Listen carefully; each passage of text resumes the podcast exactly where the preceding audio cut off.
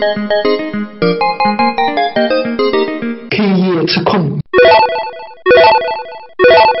今天我也看了讲极客的那个什么极客一个什么主题大会啊，哎呀，不好意思，不大关注这个。但我知道，就是一个极客的那个大会，是一个极客里面的人写，还有个高中生写。啊，对对对对对，就这篇文章嘛，然后就说呃，怎么做一个好的产品，就是业内人士想的是，哎呀，怎么把这个产品做好，怎么关注行业动向，怎么布局，然后高中生写的就是。以后的社会就是全部是电脑化，全部是那个什么自动化，然后人类就会越来越退化，或者说怎样怎样。他有一句话，我觉得我很认同他，就是我们解决问题就是用更发展的方式是解决这个问题。比如说你这个东西错了，即使你停下来，回到原先那个，可能就没有这个问题了。但是我们是发现这个问题错了。我想一种新的方法去解决这个问题，结果这个问题是解决了，就产生另一个新的问题。比如说，我们那个呃，原先说呃工业不发展，然后我们发展发展工业，然后工业是发展了，然后污染来了，然后我们就开始啊用新的一种方法去解决污染这个，然后就环保。那讲着讲着就哎，环保后来又个转基因又不对了，以前就产量不高，我们转基因，转基因了以后发现。这东西吃的不好，哎呀，怎么办？再回到原先嘛，就有这种，嗯，很很奇怪，就每个人的视角不一样。那个刚开始的那个，这个会出现这种问题，因为大家从小接受的，起码中国人啊，嗯，我们不知道外国人什么样。我从小接受的教育有两个，是我现在也没搞懂的。虽然我看了这么多书，我也没搞懂的。第一个，嗯，是解决问题要从根本上解决问题，嗯，这个说法我一直没有搞懂，就是因为总是想去找根本，解决解从根本上解决问题，他就要讨论一个新方法，把整个这个。理论基础重新再过一遍，它其实并不是就事论事。我只要解决这个问题，它从根本上解决方法，你必须有一个新的东西，从根本上解决这一系列的东西。嗯，所以就会很出现大家从另一个角度去发展的角度去看问题嘛。嗯，这个是不懂的。还有一个小学的教育的这个理念就是主观意识，就是。你学习不好，就是你没用功；你什么什么做的不对，就是你没有下功夫。你要靠你的自己的能力去战胜困难，这个我也是到至今没有不接受的。这两点其实一直我都比较抵触的。还好就是我爸妈没有太强调这些，但是在学校里为就经常会被强调成这样子的嘛。现在呢，我会遇到这两个问题，这两个问题。在工作上，实际工作上，我们现在实际工作一个问题就是总是讲从根本上解决问题，就造成大家费了好大劲，用一个新的方法去解决老问题，嗯，而不是就事论事，这个问题我们就直接从这个问题上来解决好了。对，我们其他不管，就是这个问题，就是我们怎么能从现有的这些手段上就解决这个问题的这一件事情。对，然后还有一个主观意识的那个，嗯，我认为。主观意识再强，你多么多么愿意，客观条件不允许，你这个东西事倍功半也是没意义的。嗯嗯。所以就这个东西呢，大家就是有可能是中国人这种，就是团结就是力量的这种影响比较大嘛。对。我觉得很多东西客观因素。造成的诱导出结果和诱导整个那个脉络是很重要的。嗯，这种我们最容易理解就是我们甲午战争的时候嘛。嗯，战败各个方面，但是这个东西就很很多人就拿小米加步枪打败美国的这种。不是那个小米吗？不是，这个因为这个理论很多人都会用这种小米加步枪打败帝国主义的这这个方法。其实不是的，打败我们根本就没有打败帝国主义，就是人家撤退了。其实也是帝国主义打败帝国主义，对，不是我们去打败帝国主义。所以在另一个方面说，我们太在乎个人意识，就是个人主动能动性了。嗯，我们现在大多数遇到的问题就是总是批评这个人不够积极，这个人那个自己的那个就是主动性不够。嗯，我其实这是这个是一个很八零后的一个，或或者是八零七零都会遇到这种这种批判问题的。对不对？对。所以其实不是的，正常的行为就是他只要按照按部就班的这个顺序，就能把这件事情做完，才是最正常的，而不是说他费死劲了才能跟上这个队伍才是正常的。嗯嗯嗯，我觉得这两个概念在我们现在的这个情况，其实是起码在互联网工作中啊是经常遇到的。而第一个那个方法，就是第一个我们说的想不通那个从根本上解决问题的，也就是现在的发展，不管是软件，就是我们自己的这个软件啊，还有这各个公司发展的太快，大家总是想一下子就。就所谓的根本解决问题，嗯，就一下子一劳永逸，一下子就上市，就卖掉公司，一我们只要三年，我们就可以飞黄腾达，就是发财发家致富。三年也太快了。哎，不是，大家都是这么想嘛？对，就是三五三到五对对对，到十年。我觉得这个东西不对的。你三到五年都不活了吗？不可能的。就是你其实还在在想到我从根本上解决我贫困的这个问题。对，我根本上解决我现在钱不够这个问题。是的其实不是，其其实是一个整体上来，你想推进一样什么样的人生的问题。是的，这个问题为什么说我这个问题刚开始，我后来就没有再去想？这个跟我刚开始上大学，就是大学毕业到杭州工作有一段时间啊，跟我父母的交流是是有一个直接关系的。嗯，以前我认为我我跟我父母是无法交流的，就像正常的这种大学生跟他父母一样，你们是老一辈人，我跟你有代沟，我根本就没法跟你说清楚我现在做的对对对。嗯后来我来杭州工作，嗯，我当时赚的钱不多的，一个月一千多块钱。哇，就是当时零四年嘛，嗯就是一千二百八是大学生毕业的这个工作的一个钱嘛，嗯你暴露了。我就想自己去做点其他的营生，就是写东西赚钱，就是零七八碎的这么赚钱。嗯，我当时因为花钱也比较大手大脚在，家习惯了嘛，花父母的钱大手大脚的，然后我嘛就跟我爸埋怨说我工作压力很大，我要去赚钱什么的。然后我老爹和我老娘当时跟我说，就是说了一句话说，如果要你赚钱。就是让你赚钱的话，嗯，那你何不留在哈尔滨赚？你为什么要去那么远赚呢？嗯，去让你去那么远，就让你去体验一种不是在哈尔滨过的人生，就是这种生活让你达不是人生疾苦，达到你自己想要做的事情，嗯就是你想做什么才是你这个以后生活啊、工作的目标。你光看着钱，你在哈尔滨也可以光看着钱去做，对不对？嗯，当时给我的冲击还挺挺大的。我在想，是啊，当时因为我穷。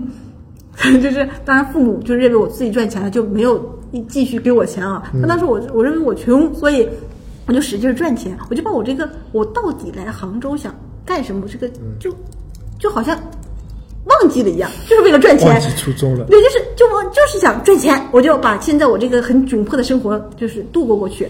然后后来我我父母就给我打钱过来说，你是要为了钱而去那么远的地方，你何苦呢？嗯，回来吧。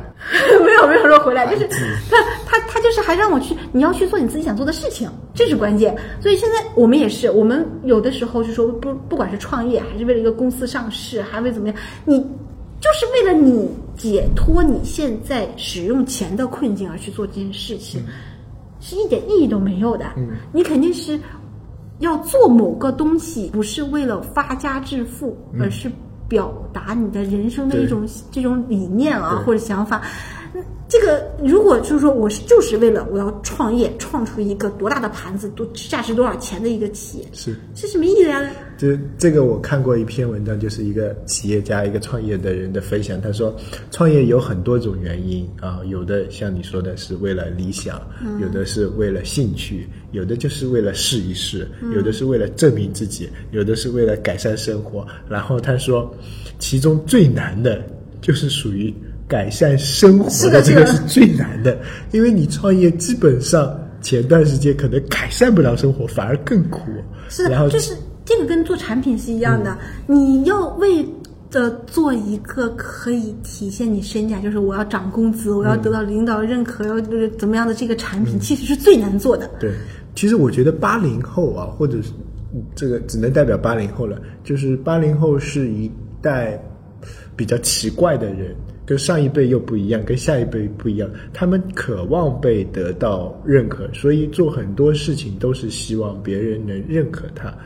可能是因为以前被人批判的多了，就像我们批判九零后一样。但是没有，我我觉得跟九零后又不太一样的，对。就是我们九零后就索性个性化了就算了。我那天我老公跟我说过一个理论，就是你出生、你成长的这一段，从出生到成长这一段，你的社会是什么样子的，就很容易形成你的三观人格嘛。嗯，就是因为九零后出生的人，他们在比较正常的成长，有自己自我意识的成长，上小学、上高初中的时候，已经是电脑用的很。很多了，嗯，然后社交软件已经很发达了，嗯。所以他们可以随意的暴露自己的一些隐私啊，各种方面的。他觉得不管是丑还是恶，只要大家丑还是好还是不管怎样大家喜欢，一起，大家就一起 happy。对。那八零后是这样的八八零后在我们我们的成长中间没有什么社交软件的，我们习惯于报喜不报忧，把自己家或者别人家好的地方都说出来，就是我自己家什么好我爱说，不好的不说。所以就总是希望表露出好的一面，不管我们在什么地方都表露，都想塑造一个自己认为很好的这么一个人。所以这样的话，就自忽略了自己内心的这种感受，反倒太在乎别人怎么去看自己嘛。是的就是80后八零后就很就容易这样。所以而且所谓的人家的孩子，就是嗯别人家的孩子对，别人家的产品，我家 我小的时候，因为为什么没有别人家的孩子这种这种过程呢？是因为我老爹是愿意说别人家孩子如何如何的，然后我妈是养在别人家的，所以没有我妈呢就反驳别人家孩子不好的地方也没跟你说。对当时我觉得这一句话哦，对这句话其实对我是很有帮助的，因为她很我我妈对我来说就是她很希望引导我走自己的路，就是我妈也是那种到到现在他还在学习东西嘛，一归直在根结底是一句话：走自己的路，让别人说去吧。这 个不是，是你的意识，我我认为是这样的，你自己的意识，大家就在八零后太看重自己给自己塑造这个形象，所以我们进到一个产品里的时候，也是容易出现这种问题。八零后经常有这样一个，就是榜样的力量。就小时候有的啊，这个是我们班的对什么70后榜样80后都会呃对对榜样，这个是什么榜样？这个是什么榜样？你看，嗯赖泥灭个火，还贴个榜样啊对对对这种70后榜样的80后都是都是会被标榜出、塑造出一个。就像我们做产品，就是刚才我们也说了，就是我们会去对标一个行业标杆，对对就找一个标杆。那你像九零后创业的那帮人就不一样，你说是的联联盟、超级课程表。他们没有去标杆，他们没有去榜样，他们就是想自己做啊，对，什么，想做什么就做什么，这就价值观不一样。你身处的社会时代背景不一样，家庭环境背景不一对，样，你成长成长这个过程，社会是什么样子嗯的？我们的成长过程，不管怎样，都是有这种尺子在量着的。对，不管是各种线，各种什么都是，还而且就是班级什么排名啊，什么各个方面，全都是嗯是是你的。个人地位就是在你的班级里的这个排名的地位一样，对不对？然后那九零后虽然也还很重视这个，但是他们的视野已经扩展到互联网上了，对所以他们就不会说在一个狭小的空对他们的间里面，视野比我们看得对多了他们不会在一个狭小的空间里去去排这些东西的嘛。哦这好像又太大了，要不回到实际？你回到实际，就是还是做产品，我们的产品啊，嗯妈蛋呀，只有只有失败啊！对对，就回到我们方法论的时间。今天方法论论什么？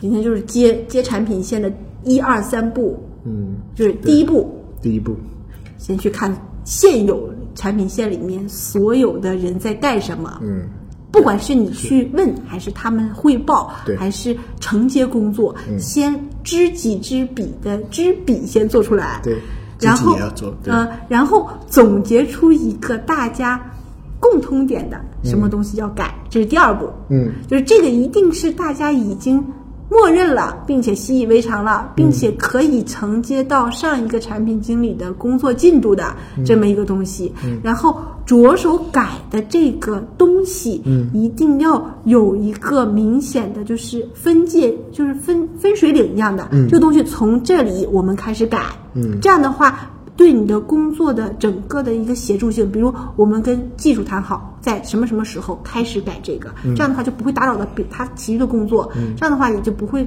造成大混乱。就是大家说这个该改了没改，那个没该改，然后又、又跑到前面来了，这种就是所谓的需求层级的问题。嗯。然后再往下，就是推进关系，嗯，怎么能跟这么多以前在一个产品线中的人打好关系？哎呀，这个是一个没有方法论的东西啊。这就看个人的情商了。其实呃，把这个问题再扩大一点啊，就扩大到不仅仅是接产品啊，就是扩大到呃一份新的工作，你刚刚找到一份新的工作，刚入职啊，不管是应届毕业生也好，然后是你已经有经验的也好，我这里说的是有经验，比如说在仅限于三年。以下或者三年左右的这些人，不限于那种已经很牛逼的人，你看一上来就是接手高管这种，做中层这种，这种不算啊。我们到一个公司还是做执行，或者说还是还是打杂的这种，比如说应届毕业生刚到一个公司，第一件事情尽量少说话，多看看这些人是怎么做事情的，看这些人就像你说的，现在在做什么。啊，呃，因为肯定还有个计划，将来会做什么？那有些可以从周报上就可以看出来。你要分析周报，就先还是看分析，就摸清楚你这个团队的一些规则。就算规则你摸不清楚，那你的高压线你要摸到，底线在哪里啊？这些摸清楚。然后第二个呢，还是刚才说的，就想办法先融入进去，顺着大家的这个规则，这个游戏的规则，大家一起玩，玩玩玩，大家一起玩。然后在玩的过程中呢，你可以原原先可能击鼓传花，就你只是一个传递手，那慢慢的有可能这个花传到你这里了，要从你传出去，那就相当于你要发起一个功能一个需求，这个时候呢，尽量挑一些。简单一点的，容易实现的，就跟呃小孩子去学钢琴一样，或者学画画一样，一开始可能就画个鸡蛋，再弹一首哆来咪什么两只老虎之类的，这种简单的先学起，然后先开始做，因为有时候你也接触不到那种高难度的，人家丢给你的东西，不管小的也好。大的也好，复杂的也好，或者说打杂的也好，你都应该认真对待。这是你融入团队的第一步。你如果这个事情都做不好，人家就不会弄你。那第三步呢，就是刚才我们说，你融入这个团队以后了呢，其实你要你要去找到这个团队的源头在哪里，这个游戏规则这个起始点线头在哪里，对吧？你要跟那个人去做到同步，跟那个团队的 leader 做到同步，就是。方向大家是一样一致的，那这样呢，往往前推进呢是 OK 的。就算以后你们整个团队这个 leader 不见了，或者说以后你身为这个 leader，那你也会知道怎么去推进，怎么去弄，对吧？最后一步才是大刀阔斧的改革，这 这个真的是，嗯，可能一般轮不到，轮不到，轮不到。还有一点就是就是在交流上啊，嗯，千万不要否定，全盘否定。你现在刚接到这个产品，什么叫全盘否定呢？就是出现说，这个真烂，这个真不好，这个做的什么玩意儿？就是这种话，或者是这个东西，对，千万不能说。相当于你虽然你觉得否定这个产品会提高，好像你自己的就是意识或者品味不不会提高的，你相当于把这个团队以前的这么多工作全都否定掉了。他就算这个产品真的烂到不能用，也不能。在你没有就是刚进入这个团队的时候，说这个产品烂到家了，这个东西一点都不好用啊，这个话就相当于搞得自己都没有台阶下，否定了所有的人的工作嘛。嗯，因为毕竟这个东西是大家一起做的，嗯，所以一般的情况下都是。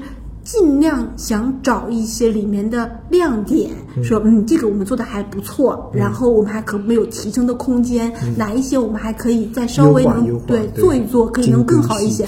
就是千万不要上来就是说这个东西做的很烂啦，这个东西做的不好。上来批判，然后乱说一通，然后大刀阔斧改。对，批判这个东西啊，是因为就是你大刀阔斧改，你还得有有动作的。批判这个东西很容易说出口的，其实。你有的时候用一个产品，的确，你平时的时候都是用这些好产品。拿到一个产品，你忍不住会说这个产品烂。但是当自己接到这个产品的时候，千万不能说它烂。就算它是一个烂，你也要喜欢它。既然你接了这个产品，你就必须爱上它，就要让它变成你的兴趣。你不能就一边说它哦这个真烂，你都很嫌弃它了，你怎么能改得出来？就是肯定是要先慢慢的培养，就是这个东西不管。烂真的烂到什么程度？它因为有这么多人在做，它肯定还是有翻身的机会的。虽然有可能不能那个鱼跃龙门啊，但是起码它改变现状是很容易的。就是因为大家烂产品，大家都希望能有有一些改进嘛，所以就是这个东西千万不要否定它。你想想，就是这个否定太容易了。我们听到很多人。上来之后说这产品多么多烂，当轮到他做的时候，他自己也做不好的。是，You can you up, no can no BB。是不是？是这个神逻辑，对对对那我们虽然总是说就是不行你就去做嘛，对。但是这个话又不能放在自己的这个产品线上。是，就是你如果还没有到这个产品线上的时候，你可以批判批判，你可以批判微信，你也可以批判淘宝。但是你如果你今天说我要去接手这个做个这个事情了，那你不能是批判，你要理性的把这些不好的东西变成好的东西。但是这是一个很漫长的过程，是难，越大的产品越难推动，嗯，对吧？船大难掉头是吧？传销好掉头。对，伟大不掉，啊，对啊，是这种这种意思吧？我接产品我都是每次都特殊性，全都是特殊性，嗯，没有什么土就是可以一下子都适用的东西。是，因为你拿到一个产品的时候，这个产品都每一个错的都很特殊，产品的每一个错误都具有它这种个人属性，产品的这个本身的个人属性。对对对，而且你改的时候呢，又又涉及到千丝万缕的跟其他的联系。你不光是产品之间功能的联系，还有你跟平台的联系，还有你这个产品在整个的一个产品的这些阵列里面的一个联系，都是有有关系的。呃这个现在我我就算你说拿创新产品来说。这我拿到这个创新产品，首先第一件事就是为主产品线让路。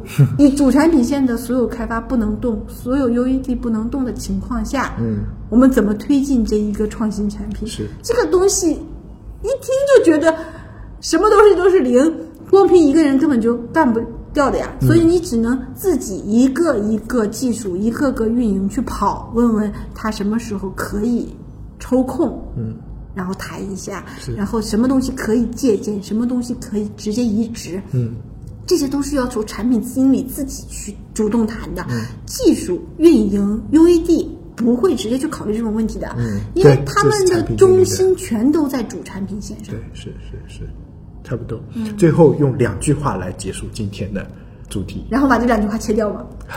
第一句话叫“纸上得来终觉浅，觉知此事要躬行”，对吧？就是看任何书都没用，还是要自己做。第二句话叫“读万卷书不如行万里路”，对吧？我第一句话我赞同，第二句话我不赞同的就。我的意思就是说，不管你看了也好，听了也好，怎么样也好，最后还是要做。做的过程中，可能跟你看听原先完全不是一个东西。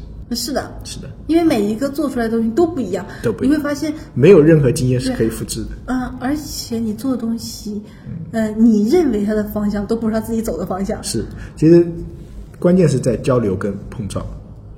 对啊我觉得沟通是最重要的。产品经理其实不停的在跟技术沟通，跟就是这种交互沟通，跟运营沟通。哎，这两句话好像有点长了。